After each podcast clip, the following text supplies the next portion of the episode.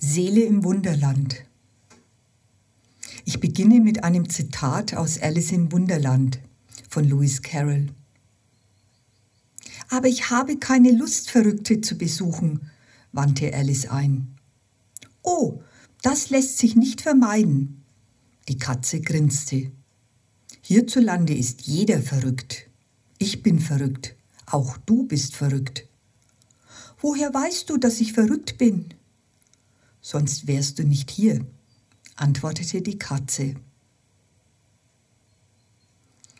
Als Kind hat mich die Geschichte des kleinen Mädchens Alice fasziniert, die eines Tages durch den Schacht eines Kaninchenbaus fällt und sich unversehens in einer wundersamen Welt wiederfindet – deren groteske Bewohner absurde Verhaltensweisen an den Tag legen.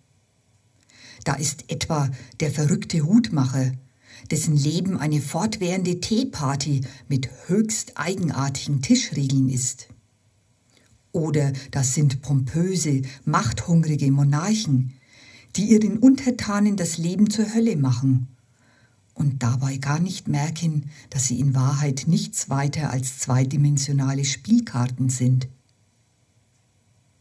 Selbst die kluge und vernünftige Alice verliert in dieser verkehrten Welt bald die Orientierung. Hilfesuchend wendet sie sich an die Katze. Würdest du mir bitte sagen, welchen Weg ich einschlagen muss? Das hängt in beträchtlichem Maße davon ab, wohin du gehen willst, antwortete die Katze. Oh, das ist mir ziemlich gleichgültig, sagte Alice. Dann ist es auch einerlei, welchen Weg du einschlägst, meinte die Katze. Immerhin, Alice erwacht am Ende der Geschichte, um festzustellen, dass alles nur ein Traum war. Das würde sich wohl mancher moderne Zeitgenosse, der sich mit dem merkwürdigen Gebaren seiner Mitmenschen und einer oft wahnwitzig erscheinenden Welt konfrontiert sieht, auch wünschen. Unser Planet befindet sich in akuter Gefahr, aus einem bereits prekär gewordenen Gleichgewicht zu kippen. Unzählige Menschen sind in katastrophalen Schauplätzen der Gewalt und Zerstörung gefangen, verlieren ihre Existenzgrundlage fürchten um ihre Gesundheit, vereinsamen in epidemischem Ausmaß, geraten aus ihrem inneren Gleichgewicht, erkranken körperlich und auch psychisch. Droht uns eine weitere Welle, die das bereits seit langem mehr oder weniger latent vorhandene psychische Elend an die Oberfläche spült? Inmitten einer Flut von aktueller medialer Berichterstattung zu diesem Thema findet sich zum Beispiel folgende Aussage von Miriam Pries, ein Resilienzcoach und Unternehmensberaterin in Hamburg. Der Leidensdruck ist enorm. Die Therapie- und Behandlungsplätze sind überlaufen. Die Anzahl der Fehltage aufgrund psychischer Probleme hat sich in zehn Jahren mehr als verdoppelt. Das Zitat findet sich in Fokus 29 aus dem Jahr 2019. Laut einem bereits vor der Corona-Krise veröffentlichten Artikel in Die Zeit November 2019 erkranken 400.000 bis 800.000 Bundesbürger mindestens einmal im Leben an den Wahnvorstellungen oder Gefühlsstörungen einer Schizophrenie. Die weltweiten Statistiken sind alarmierend. Leben wir also in einer zunehmend kranken, närrischen Welt, in der die Menschen keine Peilung, keinen Plan mehr haben? Oder lassen wir uns zum Narren halten? Menschen, die in unserer Gesellschaft mehr oder weniger normal und unauffällig funktionieren, sind vermutlich geneigt, sich für seelisch gesund zu halten. In einer gesunden Abwehrreaktion distanzieren sie sich von Mitmenschen, die der allgemein anerkannten Norm nicht entsprechen, die bizarre Verhaltensweisen an den Tag legen, deren Erleben von Realität dem der Mehrheit nicht entspricht oder sogar zuwiderläuft. Eine derartige Unangepasstheit irritiert uns und erscheint uns vielleicht sogar in dem Maße als bedrohlich, indem wir ahnen, dass die Grenzschicht, die unser Normalbewusstsein vom psychisch Abnormen und Kranken trennt, in Wahrheit sehr viel dünner ist, als uns lieb ist. Wie der Steppenwolf in Hermann Hesses gleichnamigen Roman könnten wir jedoch eines Tages eine Einladungskarte zu einem magischen Theater erhalten und uns unversehens in einem tausendfältigen Spiegelkabinett den Zerrbildern und Abgründen unserer eigenen psychischen Natur gegenübergestellt finden. Mussten nicht auch die Helden im archaischen Mythos dem Ungeheuer der eigenen Wesensnatur unerschrocken entgegentreten? in das beängstigende Dunkel der Unterwelt hinabsteigen, aus einem unentrinnbaren Labyrinth den einen Ausweg finden? Es folgt ein Zitat von Eric Burden. Who is the clown? Who is the fool? Which one knows he's playing? Which one is lost in the game? Ein weiteres Bild steigt in mir auf, das mir einen Einblick in eine archetypische Welt gewährt. Es ist die Spielkarte des Narren aus dem Rider-Waite Tarot. Durch viele, manchmal abenteuerliche, manchmal einsame, manchmal gefahrvolle Wegstrecken meines Lebens hat sie mich als inneres Bild begleitet. Die Karte zeigt einen jungen Mann in recht ausgefallener bunter Kleidung, der einen naiven und verträumten Eindruck erweckt. Ein weißer Hund folgt ihm auf den Fersen. Es ist nicht klar ersichtlich, ob der Hund den Wanderer mit seinem Gebell warnen will oder ob er ihn verfolgt und in die Wade beißen will. Steht das Tier etwas sinnbildlich für die animalische Natur eines Menschen, der im Begriff ist, die Grenze des Naturgesetzmäßigen zu überschreiten? Das Bündel, das der Jüngling über der Schulter trägt, enthält es Altlasten, letzte Reste an weltlicher Habe?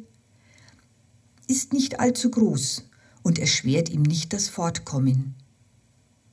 Doch wohin geht der junge Wandersmann? Den Blick in lichte Höhen gerichtet, die Sonne scheint freundlich auf ihn herab, scheint er gar nicht zu bemerken, dass er von schroffen Felsen umgeben ist und in seiner beschwingten, tänzerischen Pose bereits hart an einem steilen Abgrund steht.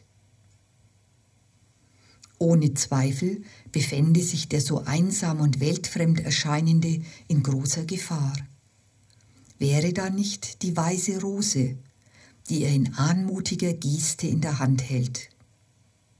Es ist diese Rose, dieses magische Zeichen, das den Betrachter mit Gewissheit erkennen lässt, dass dem Narren nichts passieren wird, das ihn ernstlich in Gefahr oder von seinem Weg abbringt.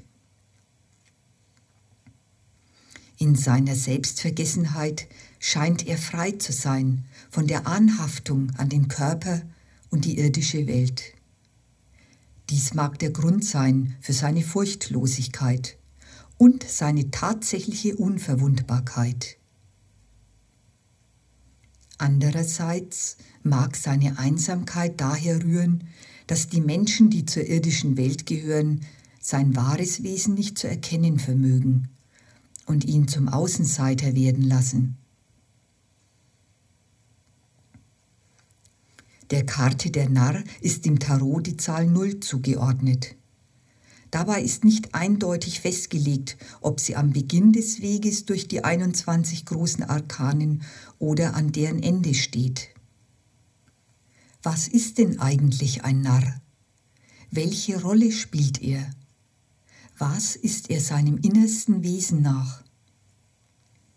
Ich möchte diese geheimnisvolle Figur gerne noch etwas näher betrachten. Dem Archetyp des weisen Narren begegnen wir in allen Kulturen dieser Welt.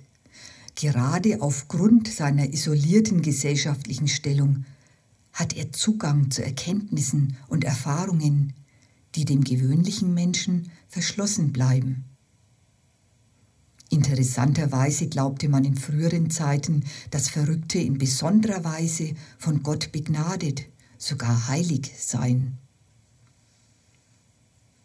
In jedem Falle weist die Figur des Narren in auffälligem Maße Eigenschaften wie Mut, Originalität und Experimentierfreude auf. Seine Unangepasstheit gründet sich auf einer ausgeprägten Intuition sowie der Fähigkeit, Instinkt und Imagination in Einklang zu bringen. In früheren Zeiten durfte allein der Hofnarr dem Herrscher Paroli bieten. Er konnte Widersprüche und Wunden offenlegen und Wahrheiten verkünden, die jedem anderen den Kopf gekostet hätten. Somit verfügt der Narr über eine weitere Gabe von sehr erhabener und befreiender Art. Er hat Humor. Es ist bekannt, dass viele spirituelle Lehrer es verstanden, Weisheit mit Witz zu verbinden. So hielten sie ihre Schüler oft zum Narren, um ihnen bestimmte Einsichten und Lektionen zu vermitteln. Im Sophismus spielt der Narr neben den Archetypen des Tänzers, des Heilers, des Kriegers und des Priesters eine herausragende Rolle. Auf einer tieferen Ebene hat er Verbindung zu den anderen Archetypen und belebt deren Qualitäten.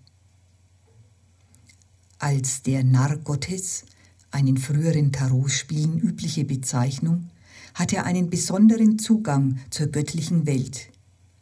Er empfängt deren Botschaften und Impressionen und gibt sie an die Menschen weiter. In seiner kriegerischen Eigenschaft entlarvt er die Torheiten und Einbildungen der Menschen und gibt sie der Lächerlichkeit preis.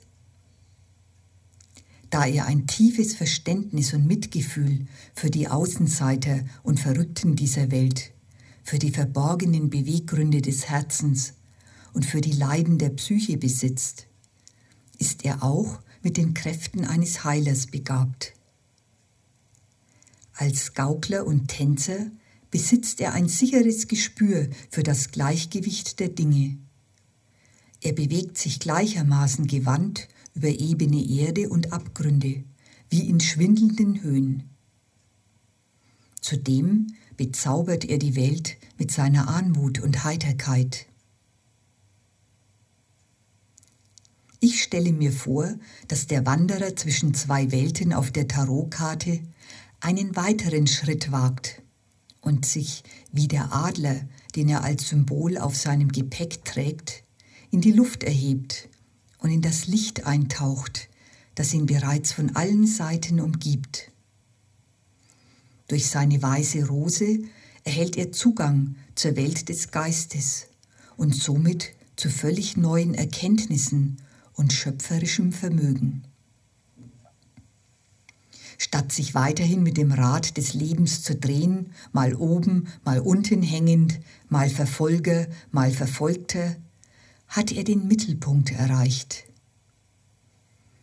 Die unbewegte Stille, die ihn dort empfängt, ermöglicht ihm eine Freiheit, die alles Vorstellungsvermögen des Verstandes übersteigt. Ich frage mich, was der Archetyp des Narren als eine mir selbst innewohnende Kraft mich lehren kann. Zunächst einmal die Kunst der Selbsterkenntnis. Sind wir denn in Wahrheit nicht alle Narren, gerade da, wo wir uns überlegen wähnen? Des Weiteren Lachen und Leichtigkeit, auch in Zeiten und Umständen, in denen der Weg schwer erscheint oder wenn mich das vertrackte Leben auf diesem unseren Planeten schier in den Wahnsinn treiben könnte. Und nicht zuletzt auch anderen helfen, zu erkennen und zu überwinden. Nach seiner erhabenen Schau hoch oben in den Bergen könnte der Akrobat wieder nach unten steigen, hinab ins Gebiet des Wunderlandes, Gelassen auf dem Ast eines Baumes an einer Wegkreuzung sitzend, könnte er dem Mädchen Alice freundlich zunicken. Vielleicht hat sie sich dann an den Sonderbarkeiten der Wunderwelt und ihrer Kreaturen satt gesehen und fragt den Narren, ihren eigenen inneren Kompass, nach dem richtigen Weg.